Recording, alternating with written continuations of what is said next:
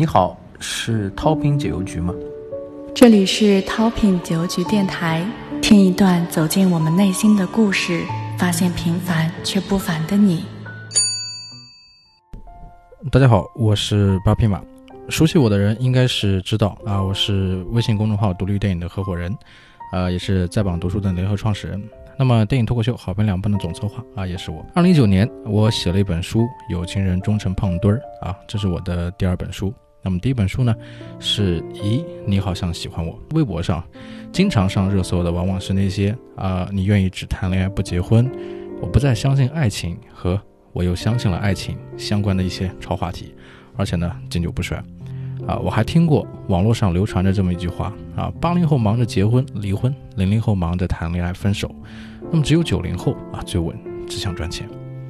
这句话折射出了九零后的恋爱观啊，不想恋爱，不想结婚，只想暴富。而面对婚姻，虽然向往两个人在一起的美好，但更多的还是惧怕婚后生活的一地鸡毛。九零后真的越来越不想结婚了吗？我不得而知。但作为一个九零后写婚姻故事的已婚作者，面对这个问题，总觉得有些故事可以和大家说说。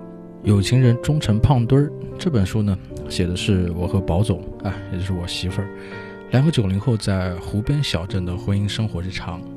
呃，作为九零后呢，我应该已经算是早婚早育的那一波人了。当我和宝总从相识相知到一路误打误撞步入婚姻的围城啊，其实挺不容易的。特别是我出生六个月左右呢，父母就离婚了，啊，从小就跟着爷爷在这个军工厂的大院生活，一直生活了十五年。那么爷爷和军工厂的老房子就是我对家庭的全部认识。原生家庭的关系啊，结婚之前我的确患有严重的婚前恐惧症，我不知道正常的家庭、正常的婚姻生活应该是怎样，不知道怎么。能否担当起一个丈夫的责任？不知道，一个丈夫到底应该要做些什么？从未见过自己的父母坐在一起吃饭，所以我对真正的夫妻是应该怎样过日子的这件事呢，有着极大的困惑。对于平常人，或许参考父母平日里的生活就可以了。可是我却一路小心谨慎走到现在。有句话说，婚姻里的两个人都是互补的，这大概说的就是我吧。和我不同的是，宝总有一个幸福的家庭，他的父母。啊，也就是我的岳父母之间感情很好，他们对宝总的爱是我在电视剧上才看得到的那种模范父母，可能这也是吸引我的一个原因。同时，介于我的这种半自由工作原因啊，他们从未过多干涉我的决定，有的只有彻头彻尾的鼓励。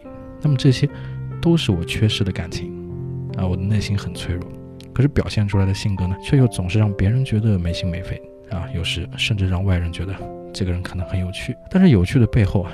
是逃避、自卑、闪躲，很多时候就像宝总说的，不是个男人。而宝总呢，虽然是个纸老虎，但不管是什么老虎，宝总对我红不腻的样子呢，会特别暴躁。于是生活中啊，那些鸡毛蒜皮呀、鸡翅白脸呢、鸡飞狗跳呀，都可能随时成为点燃宝总炸药包的导火索。那么夫妻生活里呢，难免会遇到这样或者那样很多难过的坎。特别像我这个年龄啊，不到三十，但上有老下有小。啊，说压力不大呢是假的，但我和宝总啊恩爱是真的，吵架是真的，那些输给宝总的钱是真的，宝总给我买的手机是真的，啊我不男人也是真的，但我们一起吃很多很多好吃的是真的，变胖也是真的，不是说美食与爱不能辜负吗？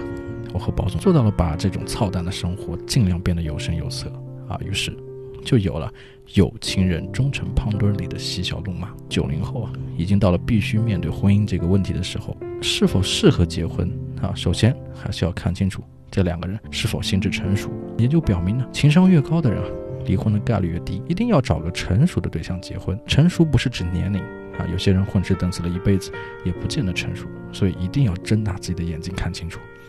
总有人问，什么才是最好的爱情？我想分享一段高晓松在《奇葩说》里说到的一句话：什么是好的感情？就是我们都变成更好的自己。什么才是最好的自己呢？是纯良的自己、诚恳的自己、磊落的自己。两个自由的灵魂相爱，才是最好的爱情。我们各自都成为了更好的自己，才是人生的意义。愿你们已经找到。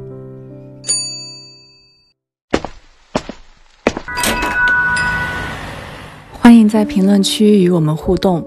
如果喜欢的话，订阅“ Toping 解忧局”，分享我们的精彩故事。我们下期不见不散。